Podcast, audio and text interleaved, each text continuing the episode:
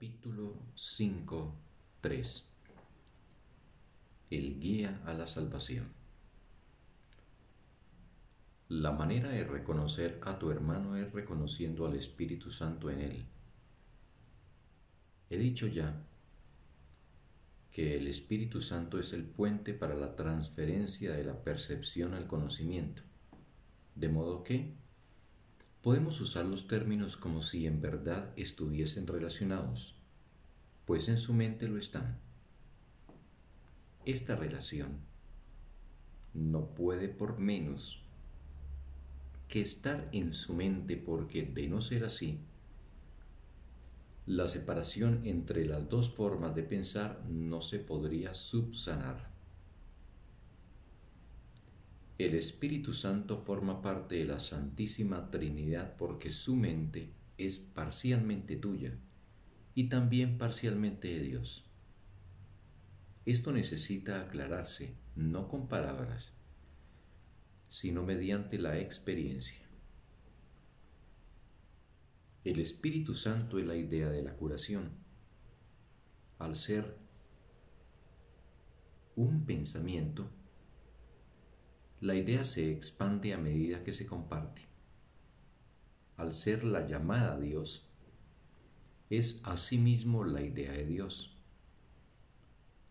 Puesto que tú formas parte de Dios, es también la idea de lo que tú eres, así como de lo que son todas sus creaciones. La idea del Espíritu Santo comparte la propiedad de otras ideas porque obedece las leyes del universo del que forma parte. Se refuerza al compartirse, se expande en ti a medida que se la ofreces a tu hermano. Tu hermano no tiene que ser consciente del Espíritu Santo en él o en ti para que se produzca este milagro puede que él se haya desentendido de la llamada a Dios, tal como tú lo hiciste. Este desentendimiento se subsana en ambos. A medida que tomas conciencia de la llamada a Dios en él, reconociendo de esta forma su existencia. Existen dos formas diametralmente opuestas de ver a tu hermano. Ambas tienen que encontrarse en tu mente porque tú eres el perceptor. Tienen que encontrarse también en la suya, puesto que lo estás percibiendo a él. Mira a tu hermano a través del Espíritu Santo en su mente. Y reconocerás al Espíritu Santo en la tuya. Lo que reconoces en tu hermano lo reconoces en ti y lo que compartes lo refuerzas. La voz del Espíritu Santo en ti es débil. Por eso es por lo que debes compartirla. Tiene que hacerse más fuerte antes de que puedas oírla. Es imposible que la oigas dentro de ti mientras sigas siendo tan débil en tu mente no es que de por sí sea débil, sino que está limitada por tu renuencia a oírla. Si cometes el error de buscar al Espíritu Santo únicamente en ti, tus pensamientos te asustarán, ya que al adoptar el punto de vista del ego, estarás emprendiendo un viaje que le es ajeno al ego, utilizándolo a él de guía. Esto no puede sino producir miedo. Las demoras pertenecen al ámbito del ego porque el tiempo es un concepto suyo. En la eternidad, tanto el tiempo como las demoras carecen de sentido. He dicho anteriormente que el Espíritu Santo es la respuesta de Dios al ego todo lo que el Espíritu Santo te recuerda está en directa oposición a las nociones del ego, pues las percepciones verdaderas y las falsas se oponen entre sí. La tarea del Espíritu Santo es deshacer lo que el ego ha hecho. lo deshace en el mismo nivel en que el ego opera, pues de otro modo la mente sería incapaz de comprender el cambio. Es subrayado repetidamente que uno de los niveles de la mente no es comprensible para el otro. Lo mismo ocurre con el ego y el Espíritu Santo, con el tiempo y la eternidad. La eternidad es una idea de Dios, por lo tanto, el Espíritu Santo la comprende perfectamente. El tiempo es una creencia del ego, por lo tanto, la mente inferior, el dominio del ego, la acepta sin reservas. El único aspecto del tiempo que es eterno es el ahora. El Espíritu Santo es el mediador entre las interpretaciones del ego y el conocimiento del Espíritu. Su capacidad para utilizar símbolos le permite actuar con las creencias del ego en el propio lenguaje de éste. Su capacidad para mirar más allá de los símbolos hacia la eternidad le permite entender las leyes de Dios en nombre de las cuales habla.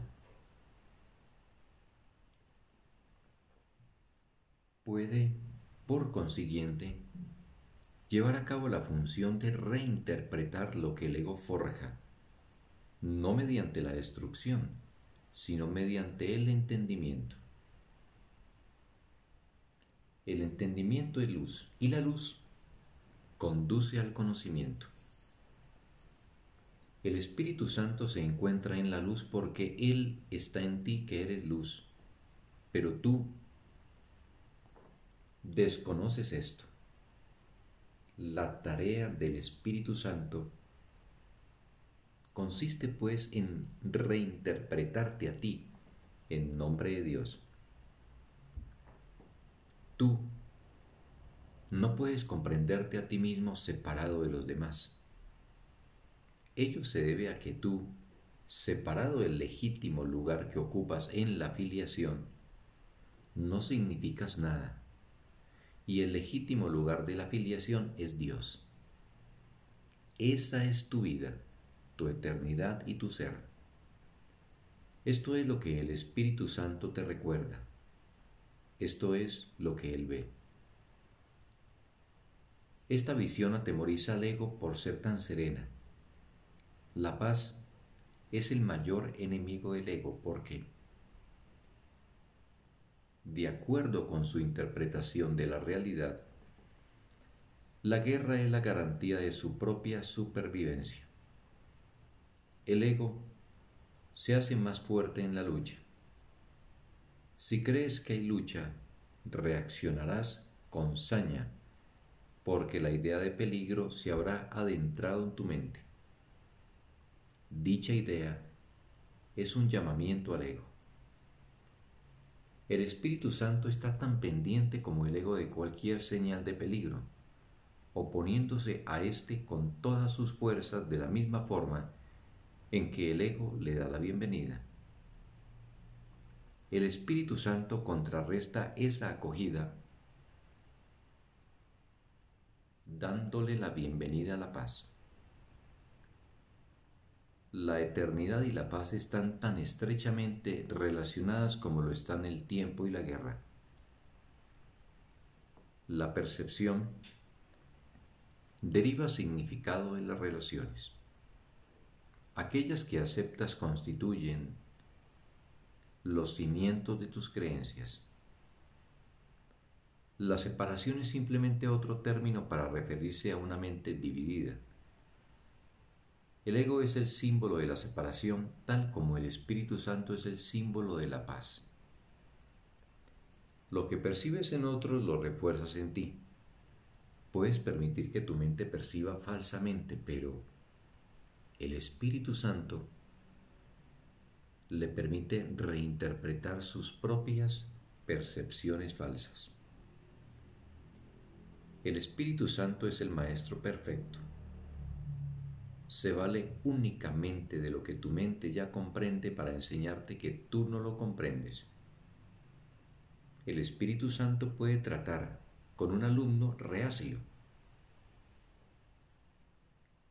sin oponerse a su mente porque parte de ella está todavía de parte de Dios.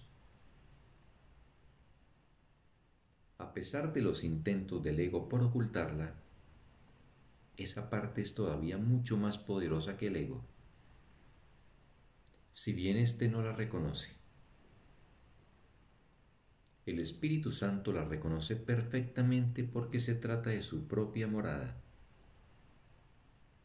el lugar de la mente donde Él se siente a gusto. Tú también te sientes a gusto ahí porque es un lugar de paz y la paz es de Dios. Tú, que formas parte de Dios, no te sientes a gusto salvo en su paz. Si la paz es eterna, solo te puedes sentir a gusto en la eternidad.